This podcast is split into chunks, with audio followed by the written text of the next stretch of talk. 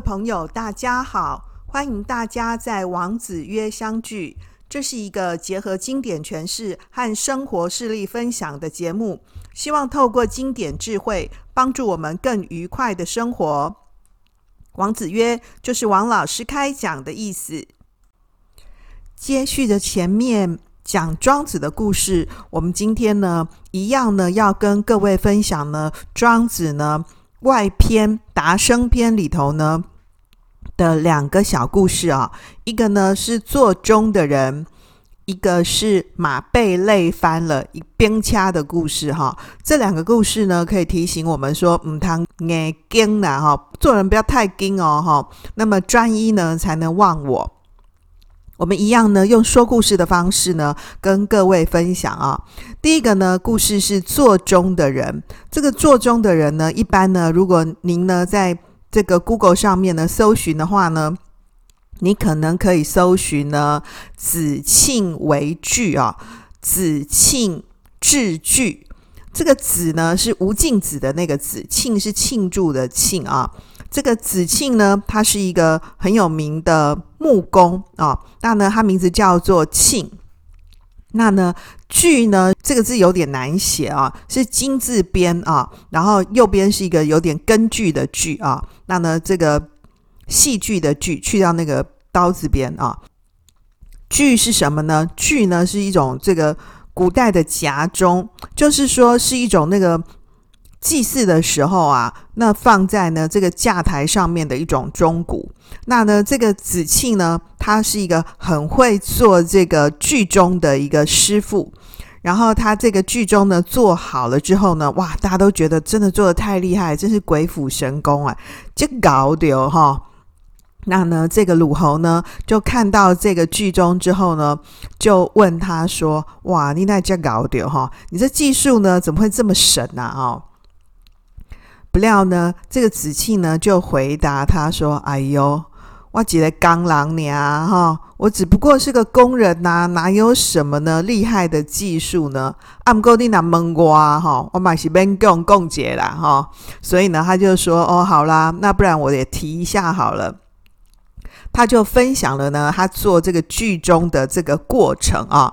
他就说呢，诶，当我呢要。做剧中的时候，哈，我不敢呢随便的耗气啊。为什么？一个人如果这个气耗散了之后呢，这个心呢就会不专一嘛，心神呢就会好动啊，哈。所以呢，他就说，我要做剧中之前呢，不敢呢随便的耗气。那首先呢，我一定会呢守斋，要静心啊。那呢，这个原文呢，有的是写这个整齐的齐，可是呢，它其实不是齐哦，哈，是斋的意思啊。我一定呢会呢斋戒呢来安静我的心灵。那我这个斋戒呢是有过程的哈。我一开始的时候呢，先是呢守斋三天。当我守满了三天之后啊，就不敢呢怀着想要呢这个有庆赏绝路的一个心念。啊，那呢，就是说，呃，守斋三天之后，他就没有想着说，他这个做完之后啊，哈，可以获得什么样的一个封赏，什么样的好处啊？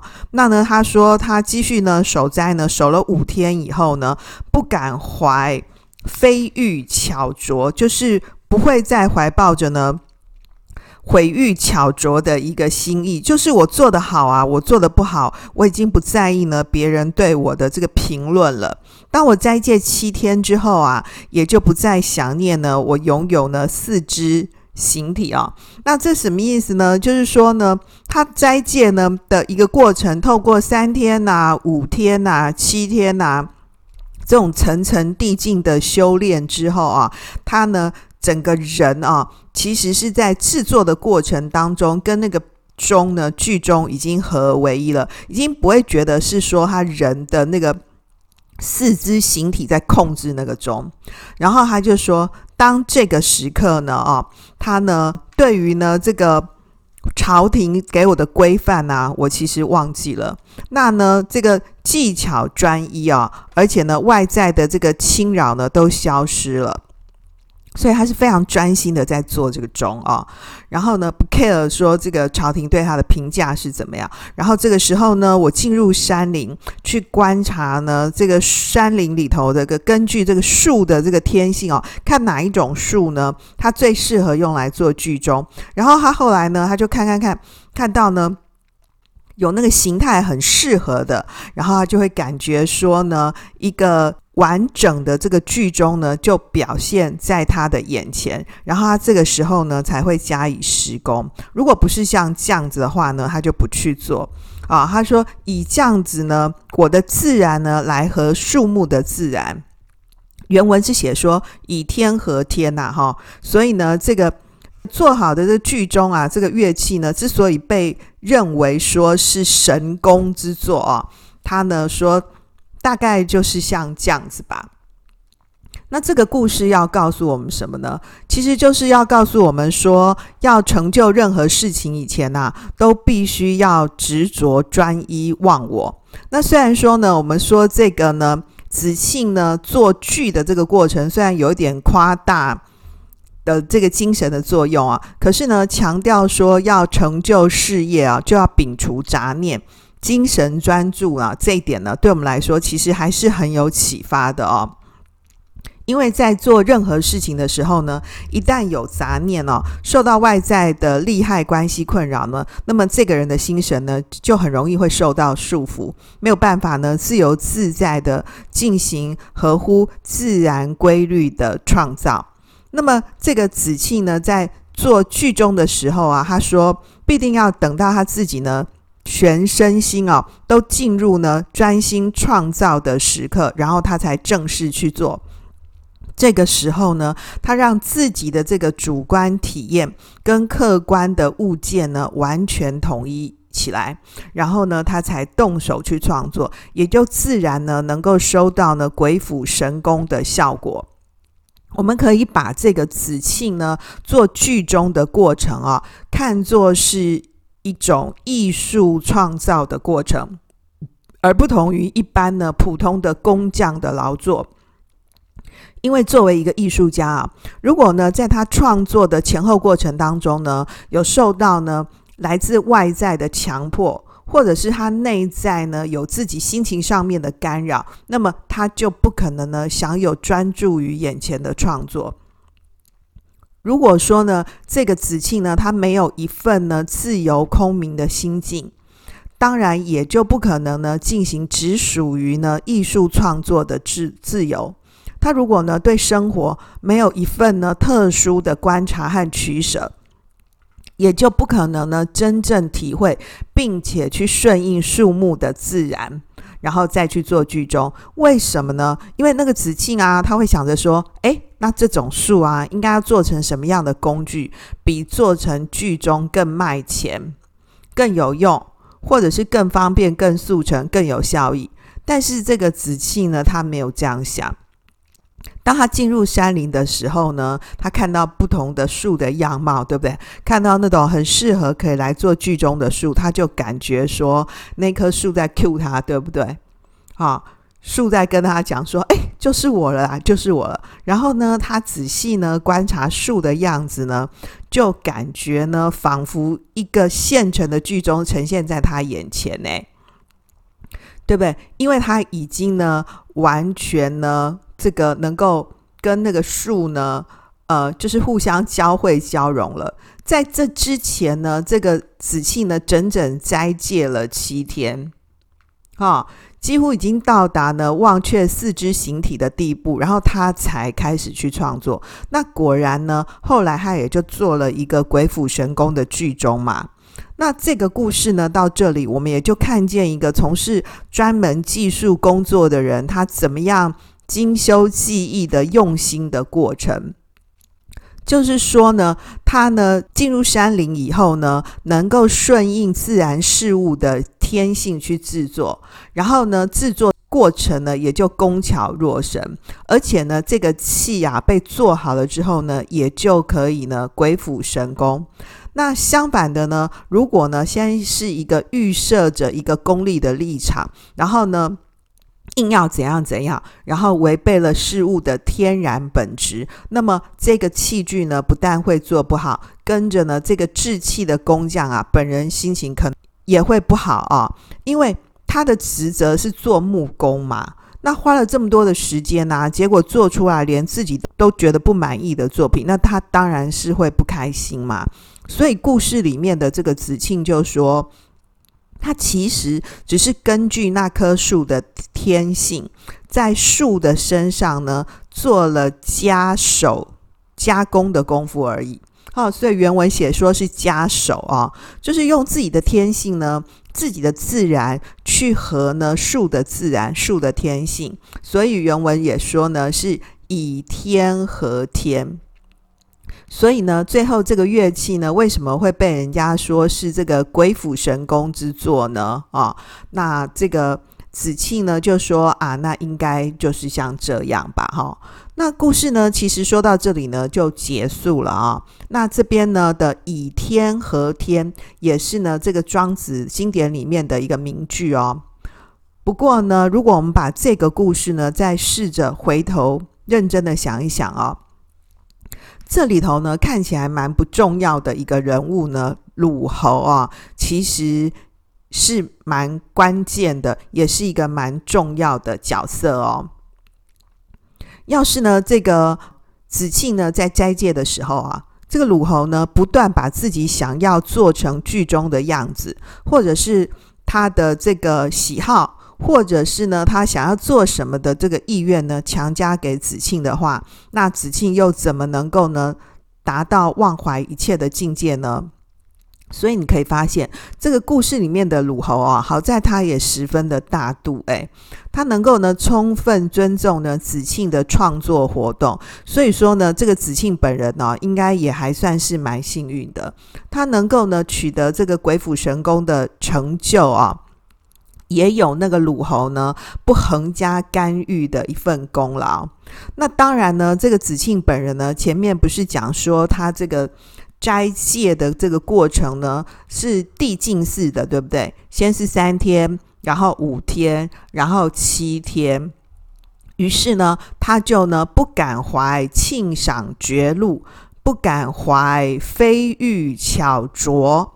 不会把那个志气啊做好编钟的那个结果呢放在心上，没想着说他如果做的很棒呢，是要获得怎样的这个庆赏啊，得到众人的称赞啊。或者是说担心说他做坏了啊，会受到呢外在的批评，然后这个子庆呢没有受到外部世界名利的这个诱惑干扰，保持呢他自己自由空明的心境，显然是他取得呢创作成功的基本前提嘛。否则的话呢，他也很可能呢会滥用或者是浪费了鲁侯给他这个创作的自由。跟空间，对不对？那么这个故事里面的鲁侯啊，虽然感觉说，呃，这个提问啊，只是一个陪衬的角色啊，但是实际上呢，其实是帮助呢子庆呢得以进一步成就艺术境界很重要的助缘，也是一份呢蛮好呢蛮特别的能量滋养来源哦、是考验，也是一种祝福啊。我想呢，这一点呢，必须呢特别的说一下。另外呢，这个故事里面呢，还特别谈了呢，呃，这个斋以静心啊。那呢，这个斋啊，要解释成呢，这个守斋。我们平常讲呢，这个守斋会直接想成是呢，这个啊，吃斋啊，食斋啊。这个吃斋啊，食斋啊，就是初一十五啊，对不对？爱吃菜啦，哈、哦，是这个意思啊。但是呢。这边讲的呢，守斋守的是一种呢心斋啊。这个心斋要怎么样解释呢？就是呢，哎，我们平常呢都谈说嘴巴吃斋，对，这个是饮食之斋啊，口体啊之斋。那么庄子谈的是心要吃斋了啊，心要守斋啊，心呢要这个。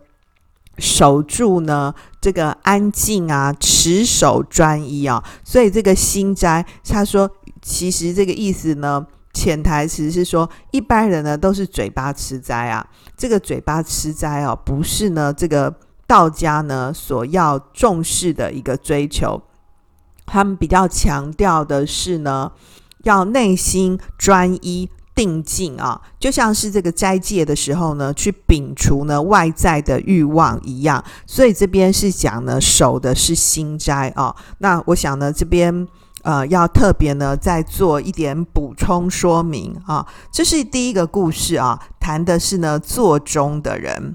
那我们来看呢第二个故事。第二个故事呢，哎，是马被累翻了兵掐的故事啦，哈。那呢，一般呢，你在搜寻的时候呢，可以搜寻呢东野祭拜马。同样的一个故事呢，《吕氏春秋》里面呢也有像这样的一个故事啊。不过呢，后面的这个结局呢，要讲的最后的目的跟意图呢，跟庄子不太一样啊。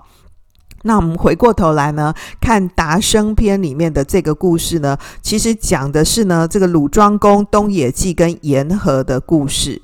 那这是怎么一回事呢？就这个东野季啊，他是一个呢很会驾马车的人，然后他也就因为呢很会驾驶马车这件事啊，去跟呢这个鲁庄公呢自我推荐。那他多会驾马呢？哦。就是他驾驶马车的时候啊，前进后退啊，那个车轮哦压出来的痕迹啊，都像是那个尺规画的一样笔直哦。然后他那个左右拐弯的时候的那个车痕啊，都像是圆规一样画出来的，这么圆呢？诶，有没有觉得很神呐？哈，对，你觉得很神哈？我告诉你，庄公也觉得他实在是太太神了，技术也未免太好一点吧？哈。于是呢，他就想说，哦，来考考他。他就跟那个东野祭说啊，哈，那呢，这个你就驾着这个马车呢，按照呢你原本的那个印子呢，原本跑的那个那个圈子有没有连续跑十圈再回来，秀一下嘛，哈。所以呢，东野祭当然想说这上面困难呢，对不对？于是呢，他就开始在秀他的这个技术啊。那沿河呢，刚好经过啊。看到东野季呢正在驾驶马车，哎，看见这样子之后呢，他就进去呢拜见这个庄公，说啊，哎，这个东野季的马啊，肯定是要翻倒的啊。但是庄公呢听完之后都点点，什么也没说，也没理他，也没回答。诶，不久之后啊，东野记的这个。马车呢，果然就冰掐了啊！哦，那这个时候呢，庄公才问言和说：“诶，你当时怎么会知道他的马车呢会翻车呢？”言和就说：“啊，因为呢，他的马那个马的力气已经用完了，但是呢，他还强行着叫那个马呢继续的拼命的往前跑啊，啊，没让那个马休息啊，所以说呢，这个。”注定是会失败的啊，注定是会崩掐了哈。所以呢，当然这个东野纪呢，想要靠着他很会驾马的这个技术呢，要获得一官半职呢，啊，那当然也就就没办法了嘛哈。那这个故事要告诉我们什么呢？就是做事情啊，任何一件事情都是有个度啊，度啊，度是什么意思啊？爱五斗啦哈，这个度是。就是我们一般讲的人之常情啊，这个度呢，其实就是一种客观的规律。如果不把这个不认真的把这个限度呢，啊，这个嗯搞清楚的话啊，做事不留余地，只是一味的强求啊，或者是乱指挥，那最后呢，只会弄巧成拙啊。我们就看这个故事里面这个东野祭，他本来是想要靠着这个自己高超的这个驾马的技术得到鲁庄公的赏识嘛，所以当然就拼命的训练马啊，不料呢，却把马累垮了，功亏一篑。那东野祭呢，因为呢这个积极名利向外追求嘛，就忽略了马的天性。费尽心机呢，最后只落得一场空啊！那他的失败呢的问题出在哪里？就是过于卖力啊，耗神过度。就这个马呢拼马力，人呢拼了这个技术，后来果然就马力耗尽啊，人的精神气力呢也跟着呢劳累衰竭啊，果然就双双跌倒累垮。最后呢，终于导致呢付出和回报的结果呢成反比啊。那故事里面的那个言和啊，哦，言和呢是鲁国的贤人，他曾经呢受聘到魏国呢去辅佐太子。这个言和的故事呢，哈，大家有兴趣的话呢，可以参看呢这个庄子那篇的人间世里面。这言和闲人嘛，啊，所以他一看这情况，一看就了了啊，能够窥一斑而见全豹，就是在这个东野纪呢驾车表演呐、啊，还没回来的时候呢，他就先预言了东野纪呢一定会把马累坏。因为他知道说呢，这个东野祭是违背了马的常情，对不对？马的常情是什么？诶，跑久了一定会累嘛，哈、为了表演呢，让一匹马呢跑一百圈再回来。那这种技术呢，是需要配合实力的啦。再怎么好的技巧，再怎么高的智慧，如果没有实力作为基础，也是没用的嘛。那这边的实力是什么？就是马要有一个很好的体力啊，这才是重点所在。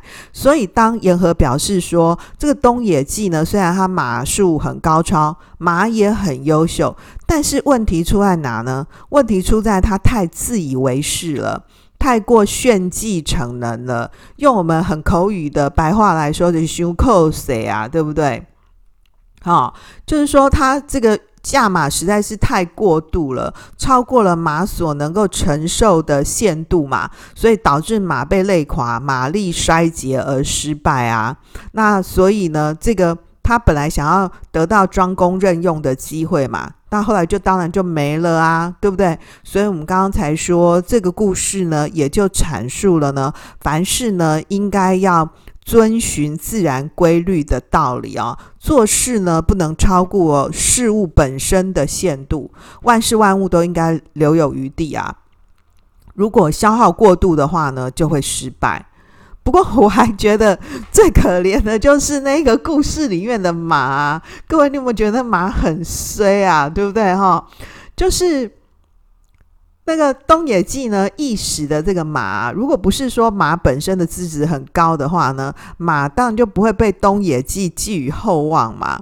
那假如说呢，那个马呢没有那么高的服从性呢，马懂得拒绝这个东野祭的过分要求，那他也就不会力竭而败了嘛。问题是，当一匹马哦，只能够呢单纯的去服从东野祭的命令，对不对？但是我们人毕竟和马不同啊，人可以有很高的主观能动性啊。有的人呢，之所以呢不惜损害身体啊，超负荷去工作，这个归根究底呢，其实还是放不下对名利的向往啊。这个故事刚好可以提醒我们不要 overloading 啦，对不对哦？同时呢，也提醒我们，不管你的技术好不好啊，就算你是像东野祭一样啊。也要提醒自己，凡事都应该留有余地啊，力不使尽啊，聪明不可用尽啊，势不可呢耗尽，福不可享尽啊，便宜也不可以占尽啊，这样子呢，才不会呢落得呢丧耗精神气力的下场哦。所以要特别特别小心哦，不要把你的千里马给累死啊。